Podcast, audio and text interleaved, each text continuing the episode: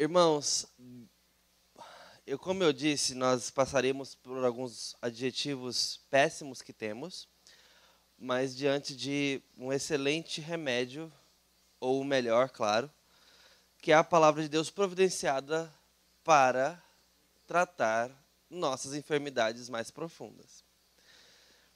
Hoje a nossa tratativa é para o adjetivo de omissos. E outro anúncio que eu havia feito é que nós iríamos adensando conforme fôssemos andando, do mais levinho para o mais pesado. Então hoje eu queria dar uma apertadinha um pouquinho mais em nós. Pode ser? Tá bom? não tem jeito. Hoje não tem jeito de pegar leve, tá? Então, nós vamos abrir em 2 Samuel para ver um caso de abuso sexual dentro de casa.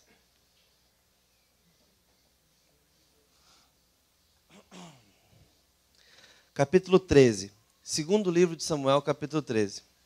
Irmãos, eu sei que vocês sabem, e só para dar uma. Eu vi algumas pessoas ficando tensas aí, só para dar uma relaxada. Tem três regras fundamentais em toda igreja. E eu sei que boa parte dos irmãos sabem disso, mas como pastor que vai caminhar com vocês, eu gostaria de deixar isso bem estabelecido. Livro no Antigo Testamento não tem primeira nem segunda. Tranquilo, né? Não tem primeira, é, primeira Samuel. Ok? Nem primeira Reis. É livro, primeiro, né? Básico essa, né?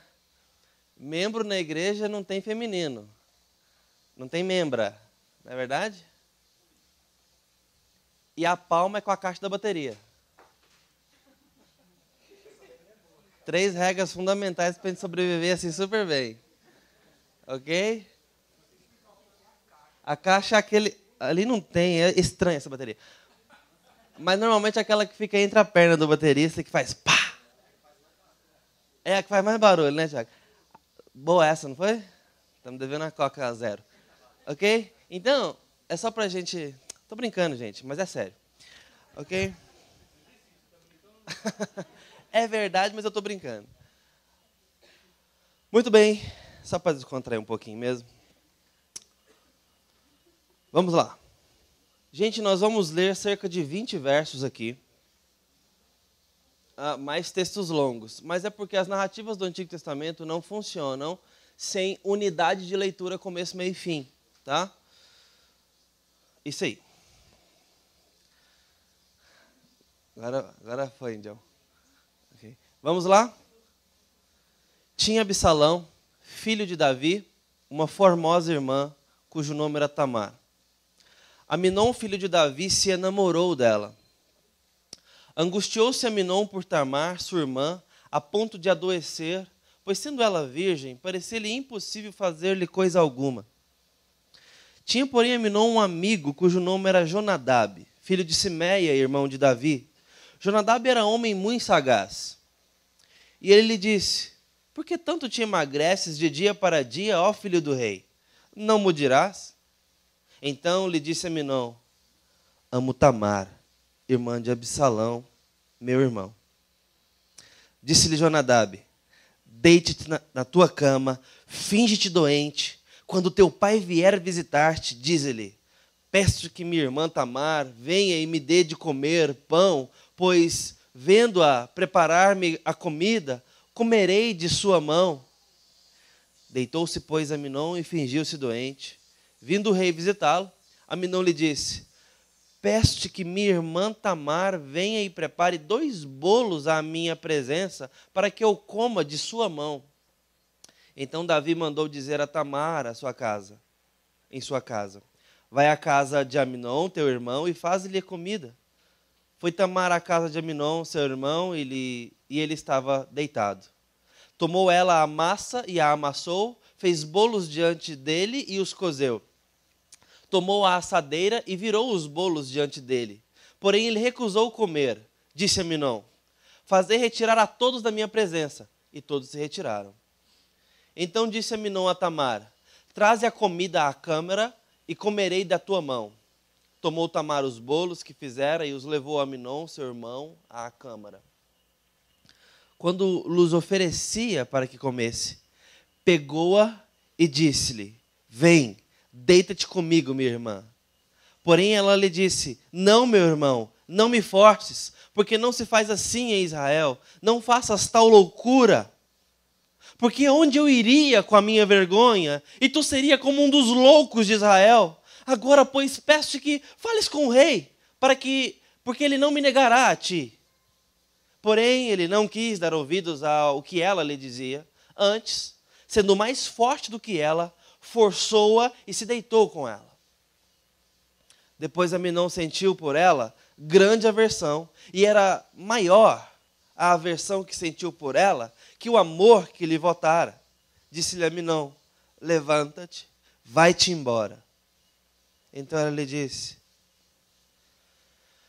Não, meu irmão, porque maior é esta injúria, lançando-me fora, do que a outra que me fizeste. Porém ele não a quis ouvir. Chamou o seu moço, que o servia, e disse: Deita fora esta e fecha a porta após ela. Trazia ela uma túnica talar de mangas compridas, porque assim se vestiam as donzelas filhas do rei. Mesmo assim, o servo deitou fora e fechou a porta após ela. Então Tamar tomou cinza sobre a cabeça, rasgou a túnica talar de mangas compridas que trazia, pôs as mãos sobre a cabeça e foi andando e clamando. Absalão, seu irmão, lhe disse: Esteve Aminon, teu irmão, contigo? Ora, pois, minha irmã, cala-te, é teu irmão, não se angustie o teu coração por isso. Assim ficou Tamar e esteve desolada em casa de Absalão, seu irmão. Ouvindo o rei todas essas coisas, muito lhe acendeu a ira. Porém, Absalão não falou com Aminon nem para mal nem para bem, porque odiava Aminon por ter este forçado a Tamar, sua irmã.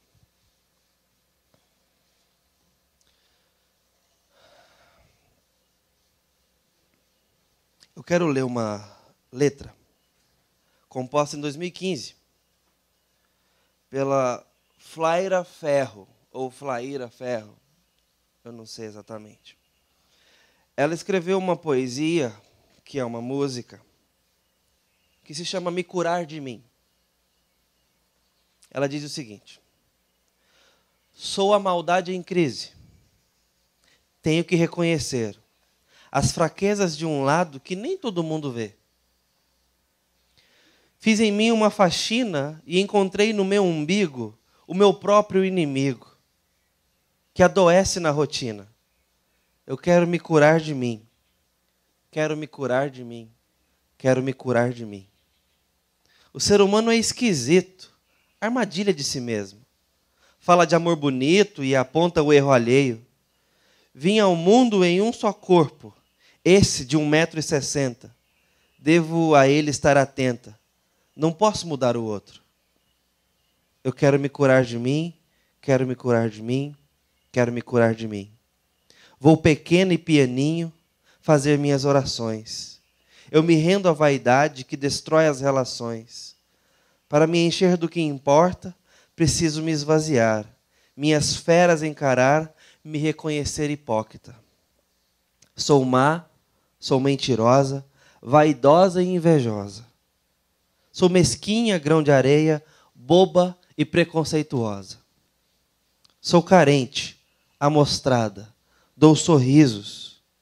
Sou corrupta, malandra, fofoqueira, moralista, interesseira. E dói, dói, dói me expor assim. Dói, dói, dói despir-se assim.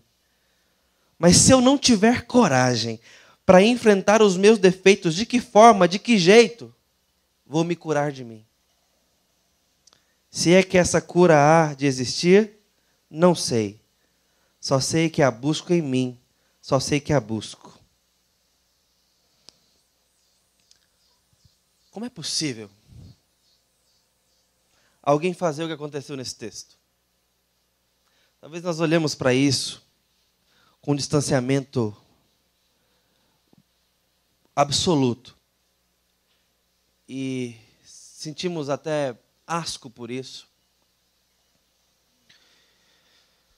E não conseguimos compreender como que processos de pensamento, de sentimento, surgem no coração de uma pessoa para essa natureza de mal.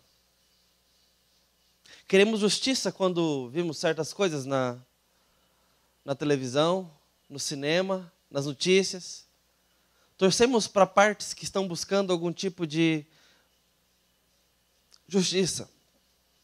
Um bom exemplo disso é o tão falado filme do Coringa atualmente. É um louco, psicopata, que acha no caminho da catarse através do assassinato uma forma de contar uma grande piada. No caos e na desordem.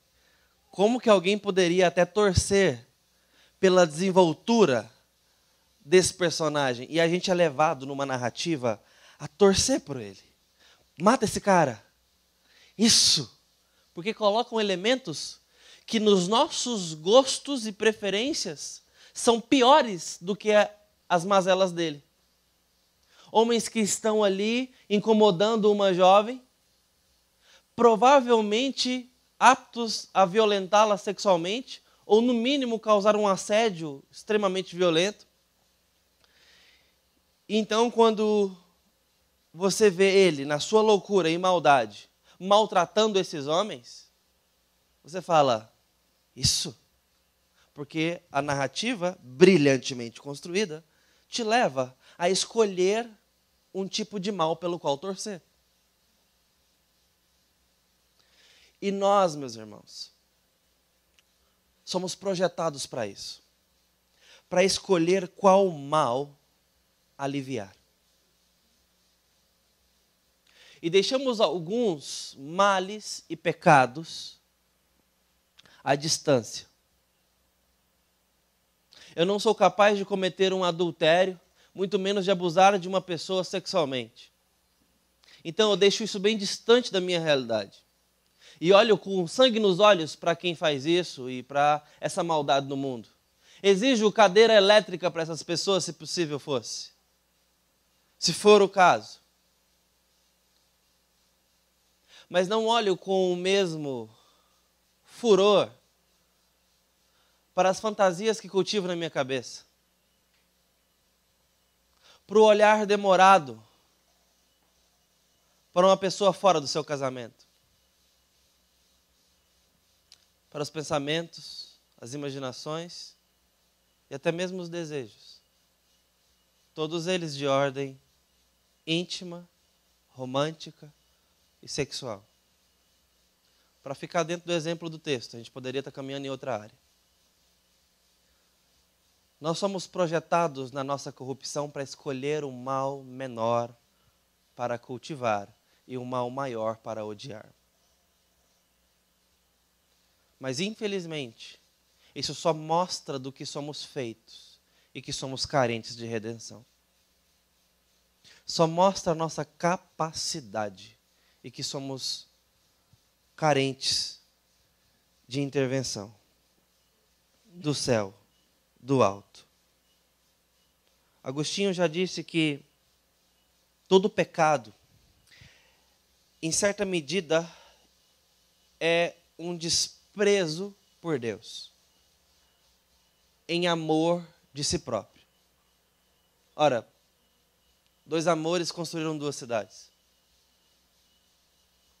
o amor a si próprio, ao desprezo de Deus, a cidade dos homens.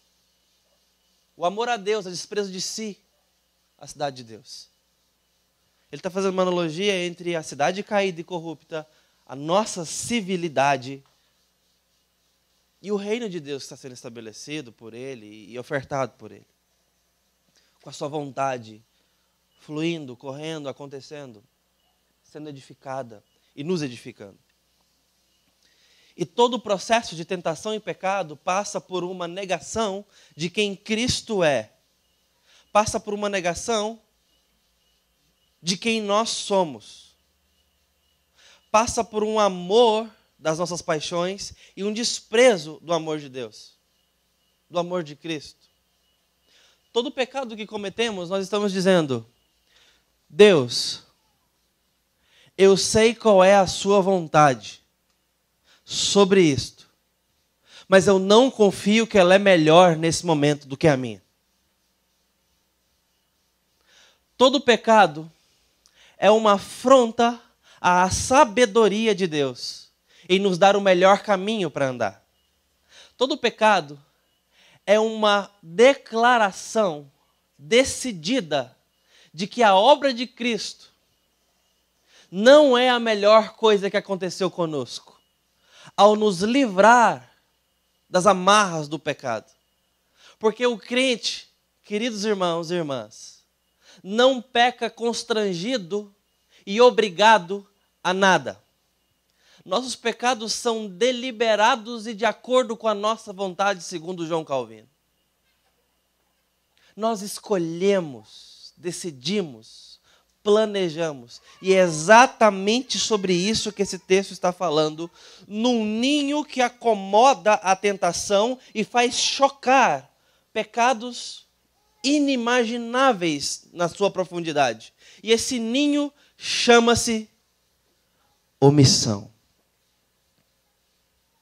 O que está acontecendo aqui nessa família, que vai dar vazão para um quadro de abuso sexual, mentira, violência, assassinato, engano, corrupção legal na liderança, uma derrocata moral, uma divisão de laços e rupturas de relacionamentos, toda essa estrutura em desconstrução vai ter uma base para a qual ser edificada, e essa base é um pequeno ninho que cabe em poucos ovos, e esse ninho chama-se omissão. O que está acontecendo aqui é um calar e aninhar e acomodar, reconfortar tentações aparentemente muito sutis. Sugestões da carne, dos olhos, principalmente no foco do texto, no ninho do silêncio, da omissão.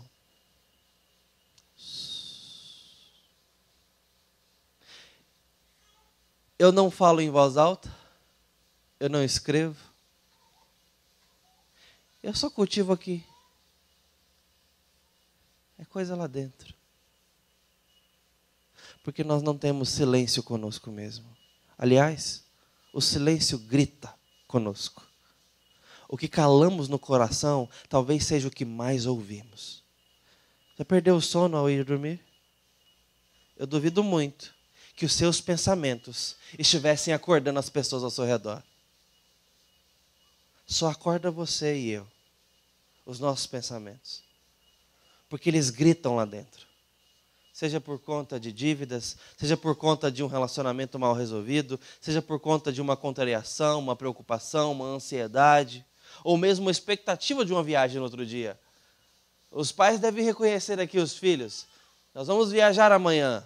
E os filhos falam assim: estou pronto, mas agora são nove da noite. Beleza, vou dormir. Esperando a viagem chegar. É ou não é? E a gente precisa estar descansado por dia. E a gente está tão ansioso, porque amanhã a gente vai viajar, que aí não dorme. E aí no outro dia vai fazer o passeio. E não aproveita, porque está cansado, com sono. Mas chegou o grande dia. Seja qual for a excitação dentro de nós, o que calamos aqui dentro grita com a gente, nos desperta, nos acorda. E às vezes nós achamos que porque o outro não está ouvindo, não existe. Porque o outro não sabe. Não existe. Porque você não compartilha com seu cônjuge, não expõe a sua liderança. Você finge que não existe. Mas talvez seja o que está gritando mais do que qualquer outra voz ao seu redor. Na Escritura, nas placas, nos sinais, nos acordos, nas alianças, nos compromissos, na sua própria verdade e na verdade que você tem fora de você. Nada disso vale perante o grito do silêncio, da omissão. Eu quero ver aqui com os irmãos dois aspectos desse ponto. O primeiro aspecto é quando o mal se aninha na omissão pessoal, e aí eu quero dar um passo atrás e ver o contexto familiar em que isso acontece com Aminon e Tamar. E o contexto familiar está aí logo após, logo atrás, no capítulo 11, versículo 2 e 3. Alguém pode ler esse esses dois versículos para nós? Se tiver certo, né? 2 Samuel 11, 2 e 3.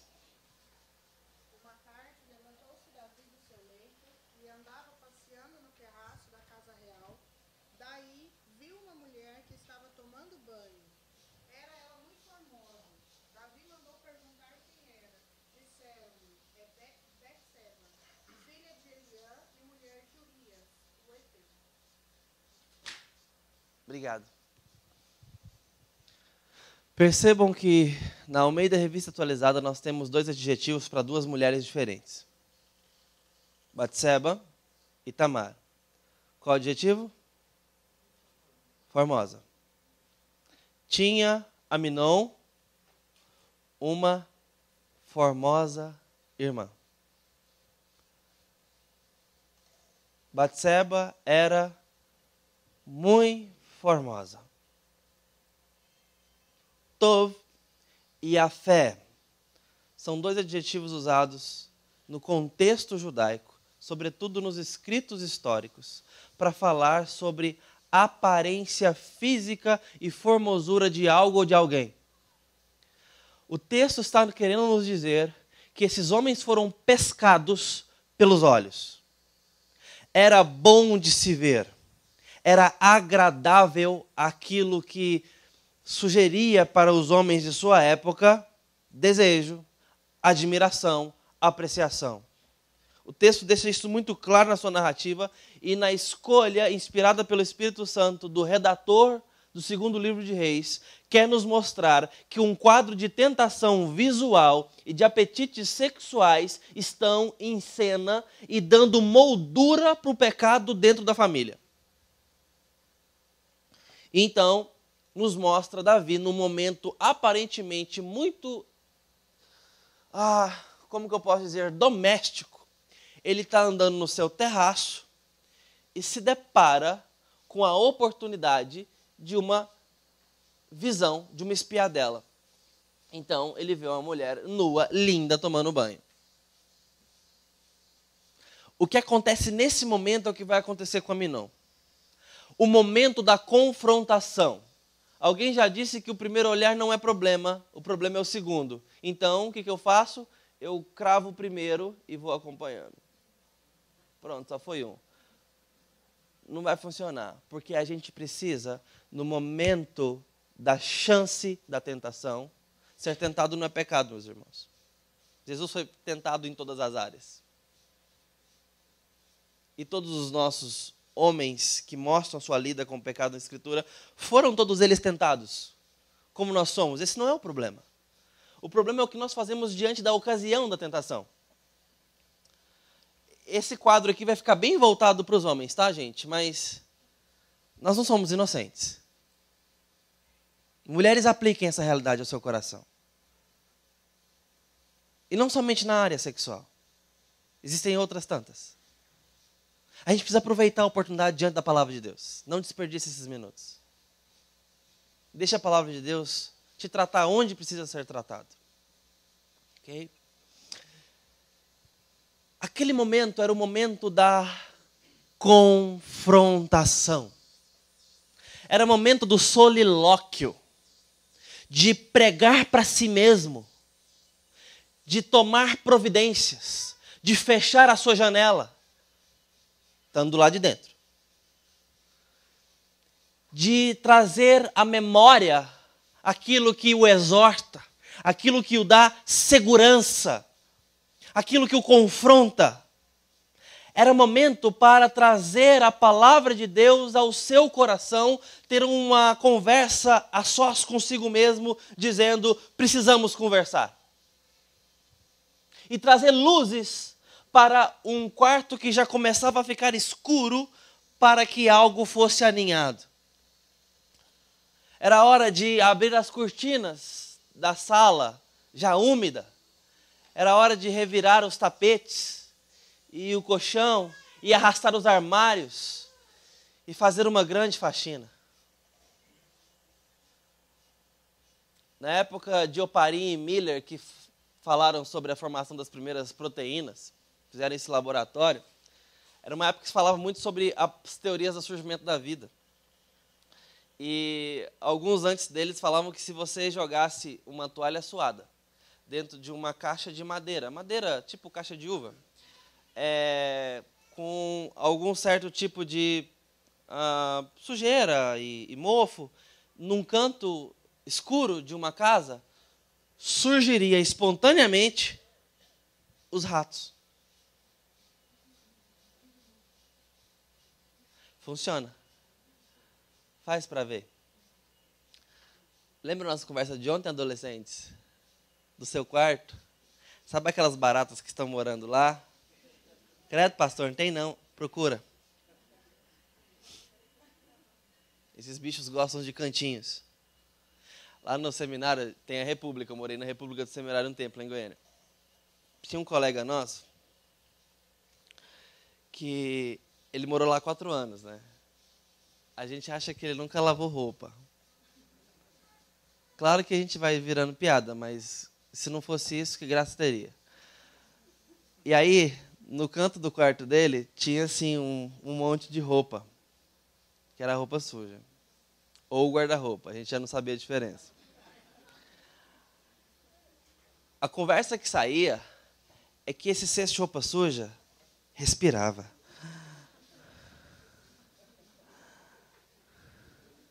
Estava vivo.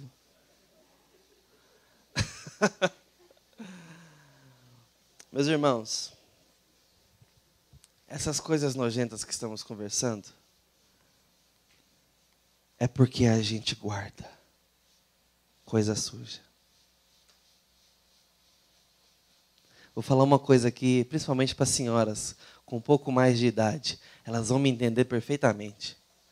Porque talvez um adolescente fale assim, normal. Pega a panela que você cozinhou o macarrão, serve todo o macarrão e pega essa panela e guarda no armário. Arrepiou? Arrepiou, arrepiou, arrepiou. Não tem essa? De forma alguma, né, gente? Misericórdia. Então,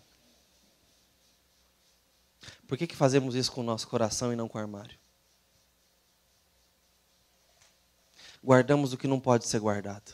Davi guardou uma sugestão de pecado. Aninhou no seu coração. E nós vamos querendo doses cada vez mais fortes do que o pecado sugere. E Davi não descansou até ter aquela mulher. E ele estava ali abrindo as portas para o que Natan, futuramente o profeta, viria confrontá-lo, dizendo: Davi, por causa disso, a espada vai cruzar a sua casa. E o que você fez em ocultas, Deus fará contigo à vista de todo o povo.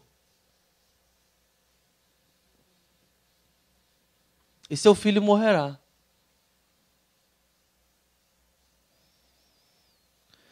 Então a gente chega em Aminon. É o próximo nesse enredo de omissão. O texto diz que ele se enamorou de Tamar. Enamorar aqui é um, é um verbo muito específico sobre é, apaixonar-se e entrar num, no encantamento pela beleza dela e cultivar aquele pensamento e pensar: poxa, como seria legal, como seria interessante mas não posso, mas eu quero, mas eu sei que não posso, então eu brinco com os meus pensamentos. O que acontecia? Quando nós não podemos algo e queremos muito, gera-se ansiedade. Ansiedade pode desencadear alguns problemas físicos, não é mesmo, Bruno? O que pode gerar na gente? dermatites, que mais? Refluxo, dor de barriga, que mais? Insônia.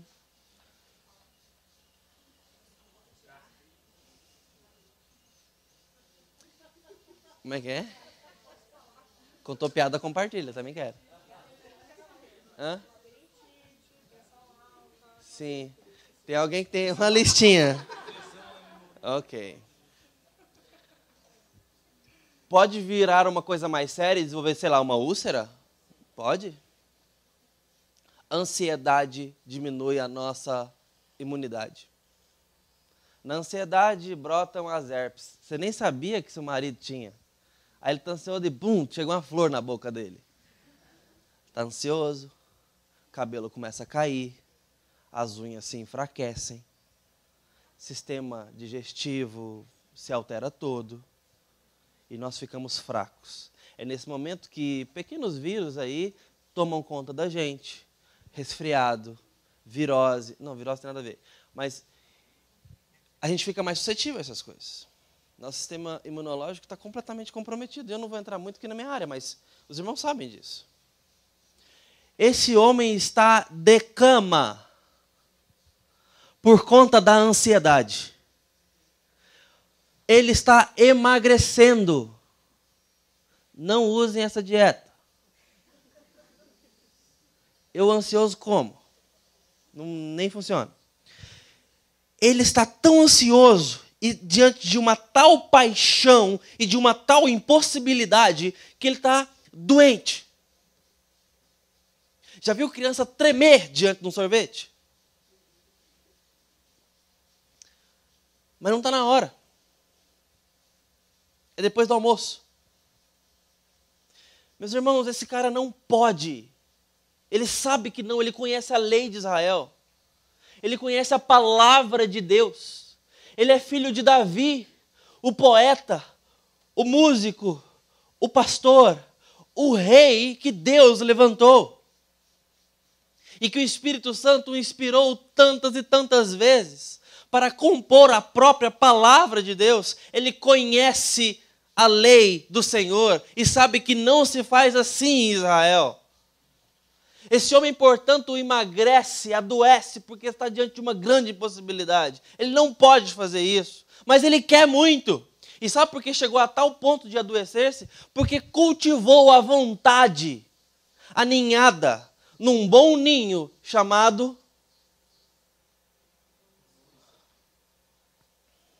omissão.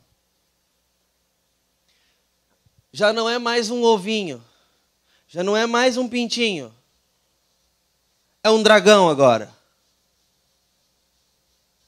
Sugerindo demandas. Me alimenta. Me alimenta. Senão eu te mato. É isso que a sua carne fala para você. Me dá comida. Senão eu te mato. Senão nós morremos. E nós começamos a confundir a nossa vida com a nossa carne.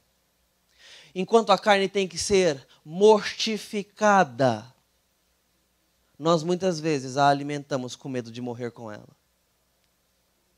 E é o que está acontecendo aqui. A mim não acomoda a tentação no coração e não se confronta. Mas, pastor, é muito difícil para a gente ficar se confrontando. Esse é o caminho mais fácil, meu irmão e minha irmã. É o mais rápido. Se confronta logo. Pega a sua Bíblia, faz ela funcionar, dá um jeito. Não, está mais forte do que eu. Agora é hora de buscar ajuda. Agora é hora de envolver outra pessoa. Mas nós não temos cultivado amigos espirituais capazes de nos confrontar com segurança, com amor. É tão mais fácil cultivar amigos para nossa alegria, para nossa distração. Mas nem sempre temos cultivado ou amigos espirituais ou o lado espiritual das nossas amizades capazes de nos guiar para melhor, capazes de nos fazer perceber luz, receber luz, sermos amados para nos parecermos mais com Cristo. Onde está sua intimidade espiritual? Qual foi a última vez que você se reuniu com um amigo para orar? Eu ouso perguntar isso para um público, e me incluindo, tão diverso, de realidades tão diversas como o nosso aqui hoje. Mas é uma pergunta que pode entrar num eixo, em alguma medida, e servir para nós. Qual foi a última vez que você se reuniu com uma amiga dizendo: preciso da sua oração? Preciso que você leia a Escritura comigo. Depois disso, meus irmãos, você tem a sua liderança. Seus líderes. Seus mentores na fé. Seus presbíteros. Pastores sobre vocês. E os seus pastores. Para ajudá-los, para orar com você. E quando não, para receber a sua oração.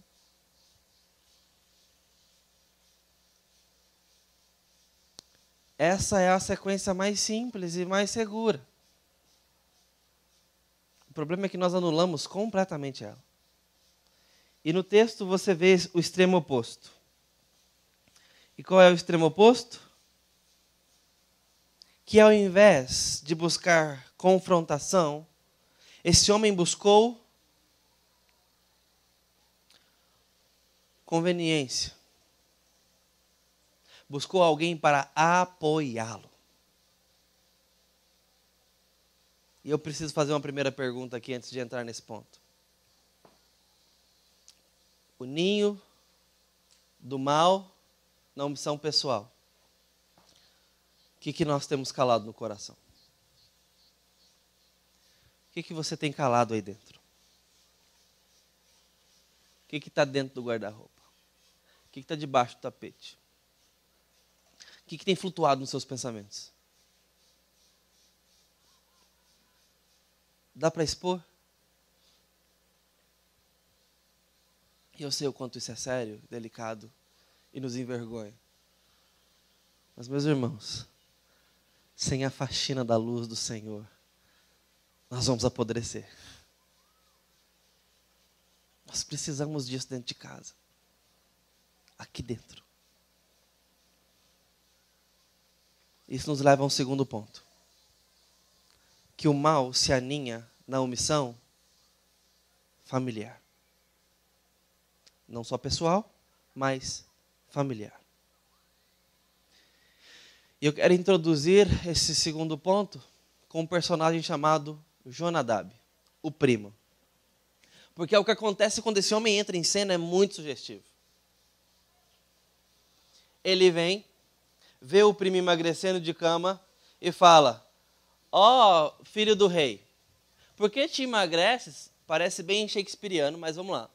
De dia para dia, ó oh, filho do rei, não me dirás? É que amo Tamar, minha irmã. E aí o primo fala o seguinte: Ah, ó céus, que triste. Bom, tenho uma ideia. E ele tira do bolso um plano. Faz o seguinte: passo um, deita. Passo dois, pede comida. Passo três, que ela cozinhe. Passo quatro, entendeu, né?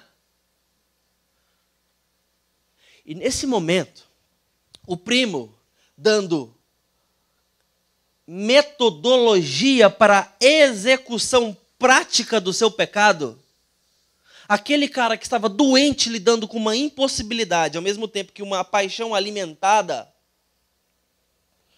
vê uma válvula de escape para ser completamente aliviado da sua pressão, alimentado no seu apetite e completamente saciado na sua ansiedade.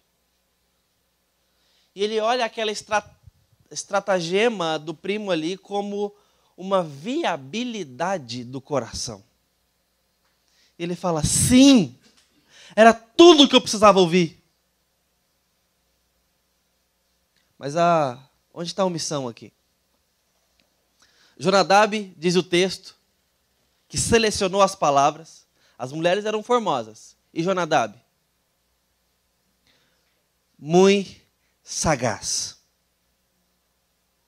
E esse sagaz aqui não era só sobre inteligência, é sagaz sobre malícia.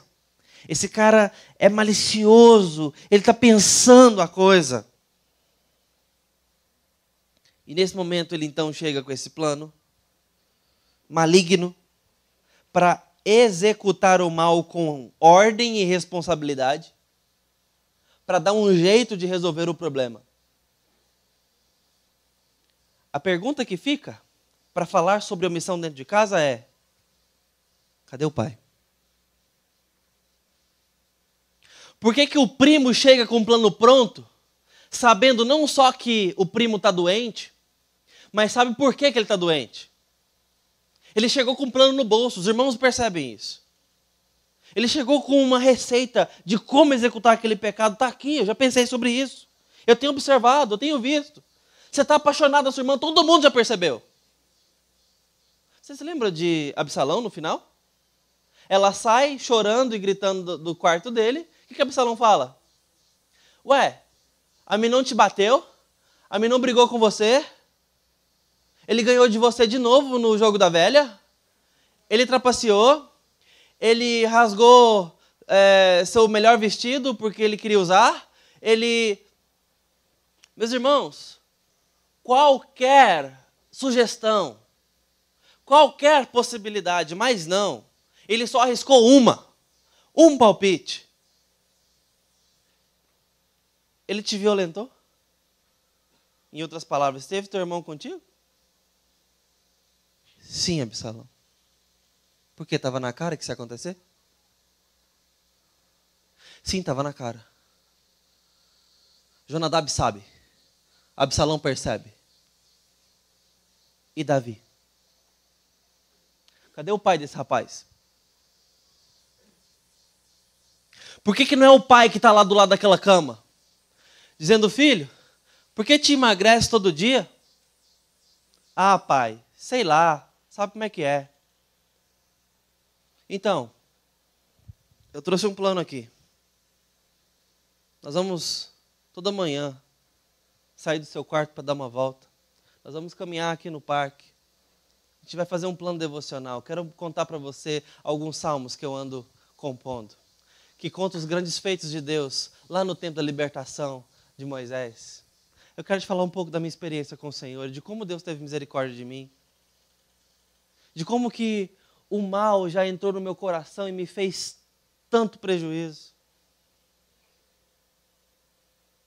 Vamos buscar um pouco de luz, vamos nos aproximar, a gente está distante. A gente não tem conversado, meu filho. Você fica o dia inteiro trancado aqui. Essas paredes estão grossas demais, meu filho. Qual foi a última vez que a gente se olhou no olho? Qual foi a última vez que a gente conversou, meu filho? Davi estava fazendo sei lá o quê. Sei lá o quê. Porque cuidar de um reino não é justificativo para negligenciar a espiritualidade de um filho.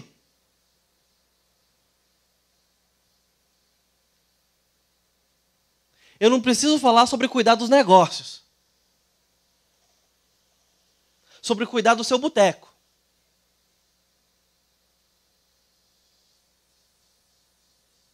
Dos pagamentos que você tem que fazer. Que nós temos que realizar. Nem mesmo da igreja que eu tenho que administrar.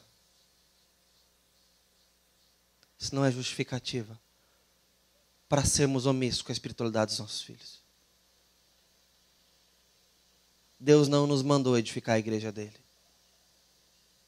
Mandou que educássemos os nossos filhos no caminho dele.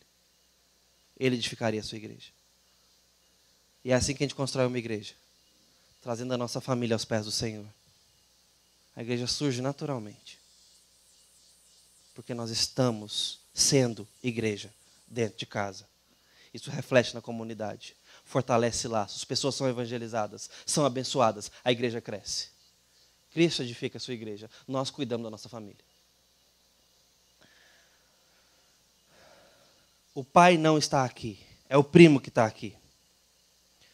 Davi fica sabendo que o filho tem uma demanda. Aí então ele vai lá.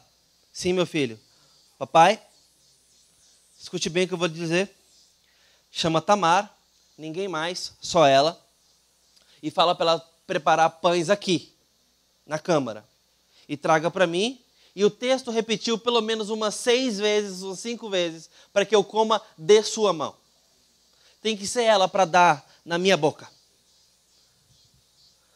Era hora do pai falar o seguinte: Toma vergonha na sua cara, rapaz. Com toda a sabedoria. Vê se te apruma. Que história é essa?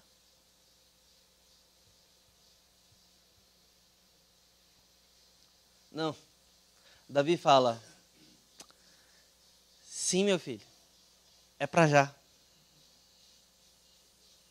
Tamar, te ajeita e vai. Ah, pai, vai. Seu irmão está doente, está dodói. Arruma. Dá pão para ele. Vai fazer lá. É mais ou menos isso que está acontecendo. E a gente sabe o resto da história. Davi não questiona, não confronta, não sei se desconfia. Se não desconfia, isso não o isenta, piora as coisas. Como é que o pai não percebe? Como é que o pai não sabe? Como é que o pai não está vendo as emoções do filho?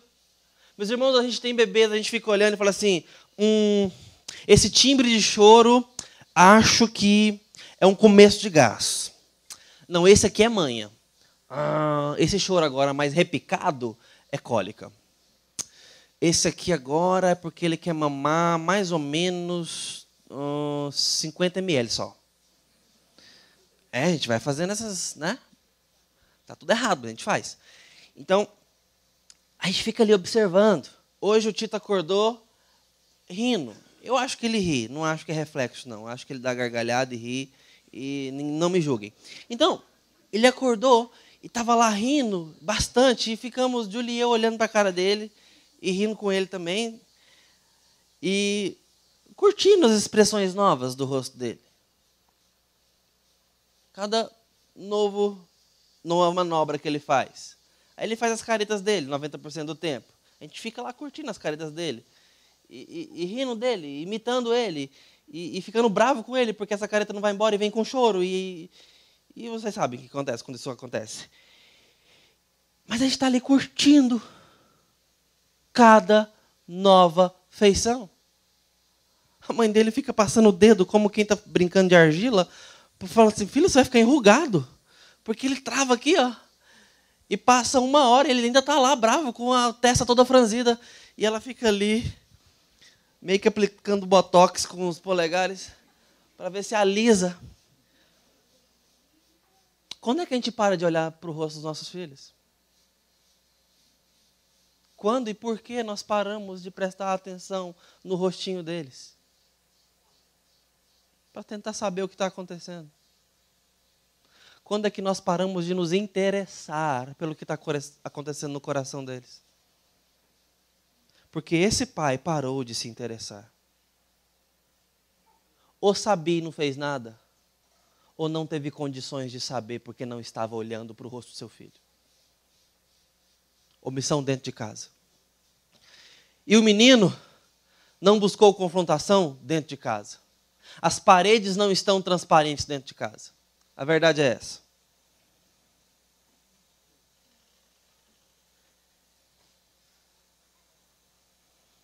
Quanto isso serve para nós?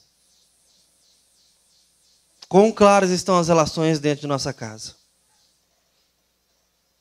Temos confrontado as raízes do mal no nosso cônjuge? Está distante já há alguns dias.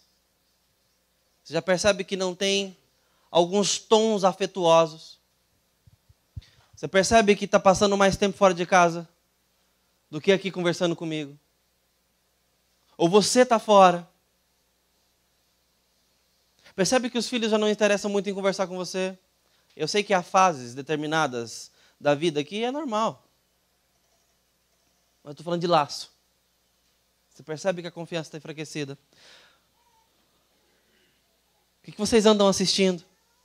Falando de cônjuge. O que a esposa anda lendo?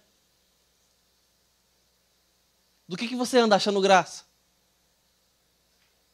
Do que seus filhos andam gostando? O que tem sido colocado nos ninhos dentro dos seus quartos? Quão claras estão as emoções dentro do seu lar? Não finja que está tudo bem. Tenha certeza que está tudo bem. Senão está péssimo e vai piorar. Isso aconteceu aqui. Esse texto nos mostra que o diabo tem em nós uma grande parceria para fazer o projeto do mal. E as obras do diabo são pecados, diz a primeira carta de João. Tem em nós um, uma grande parceria para executarmos esse plano. Lúcifer não se confrontou e os anjos prestes a cair não o confrontaram. E um terço do céu foi levado abaixo. Eva não se confrontou, o seu marido não a confrontou, ela não confrontou o seu marido. E ambos caíram com o resto da humanidade. E encontraram conivência no diabo. E os nossos pecados ainda têm sido da mesma estrutura e dinâmica. Temos buscado conivência no mal, ao invés de confrontação no espírito. E a tônica que fica para nós emergencialmente dentro de casa, pelos nossos lares, pelo nosso coração e pela nossa família é: não ouça os sussurros da carne. Não ouça os gritos da carne. Não ouça e não dê atenção. Com, de confrontamento, de confrontação e ouça o Espírito. Cale os gritos do silêncio da sua missão. Cale os gritos do silêncio da sua missão. Exponha a luz da palavra, as trevas do quartinho escuro dos nossos corações. Busque ajuda. No seu lar é o melhor lugar. Mas se está difícil para fazer isso, busque ajuda com amigos que temem ao Senhor. Busque amigo, no, busque confrontação e saúde e recuperação nos seus presbíteros, nos seus pastores, nos seus líderes. Você vai encontrar gente que está precisando de ajuda como você. Você vai encontrar gente para orar com você, que tem as mesmas dores, porque nós somos iguais, sujeitos às mesmas paixões, e todos nós carentes radicalmente do amor de Cristo, que perdoa, restaura, transforma e tem todo o bem planejado para nós. Está bem intencionado a respeito do nosso coração e da nossa vida. Cristo veio para destruir as obras de Satanás. E as suas obras são pecado em nós.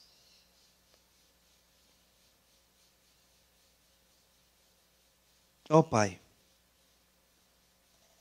me ajuda a entender como Davi entendeu. E nos disse: Provai e vede que o Senhor é bom. Bem-aventurado o homem que nele se refugia. Temei o Senhor, vós os seus santos, pois nada falta aos que o temem. O que a sua tentação tem sugerido não te falta. Não te falta. Você não precisa. Nada falta aos que o temem, nada falta aos que o buscam, nada falta àqueles que se refugiam no Senhor e fazem sua morada na Sua palavra. Nada falta. Jesus veio não apenas nos dar vida, mas vida abundante veio nos preencher, veio encher os nossos olhos, veio preencher o nosso coração, veio nos fazer sorrir de verdade. Pastor, mas a vida é dura. É assim mesmo que a gente anda feliz. É como soldado, é como missionário, é como semeador. mas com o coração cheio. Tendo aflições, mas com bom ânimo. Porque a aflição não é para a morte, é uma vitória. É no deserto, mas para atravessá-lo até o nosso oásis. Por mais romântico que isso pareça, isso é uma grave realidade. É a realidade que Jesus nos expôs e nos cravou. Alegria no lugar de culpa, alívio no lugar de ansiedade, paz no lugar de aflição. Paz de desfrutar a graça de Deus. Esses são os resultados de quebrarmos o silêncio da omissão. Sempre sabemos que estamos tocando em algo que cheira mal. Levar ao nariz, porém, é opcional.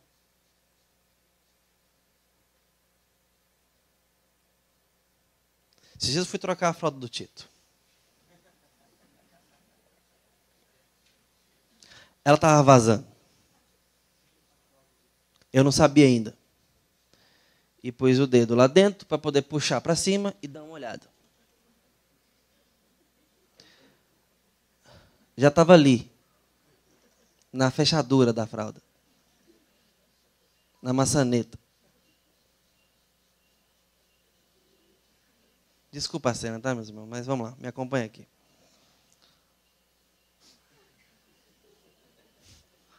O que, que eu esperava? Tutti-frutti? A nova essência do Boticário?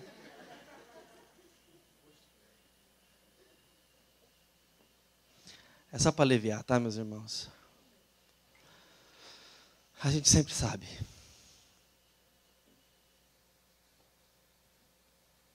A gente sempre sabe.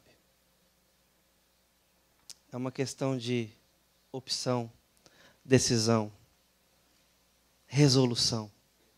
Tomar postura pelo que é bom e confrontar o que é mal.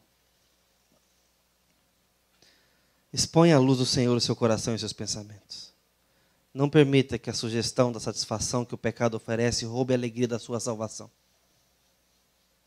O diabo não te rouba da salvação, mas ele rouba a alegria dela da sua vida. E a nossa carne está colaborando com ele.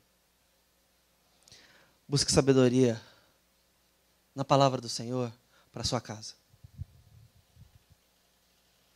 Ore com seus filhos.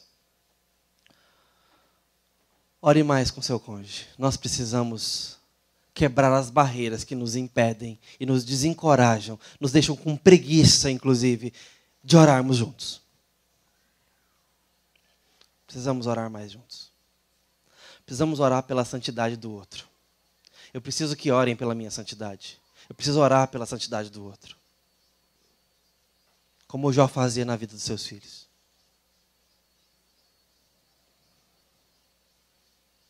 com temor a Deus,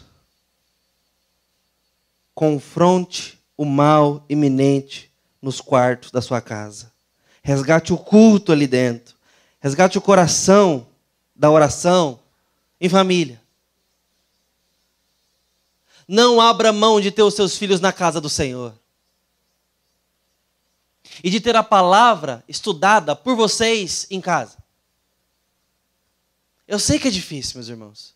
Para pastor também é. Tem que colocar a série em dia. Tem que fazer sermão.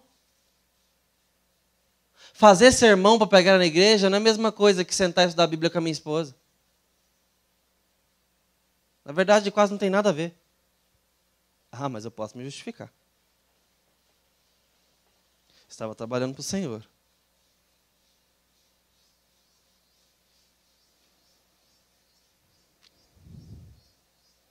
Que a graça do Mestre nos convença a buscar a faxina no sangue de Cristo, para sermos edificados pela graça de Deus. Eu quero te dar a oportunidade nesse momento de você orar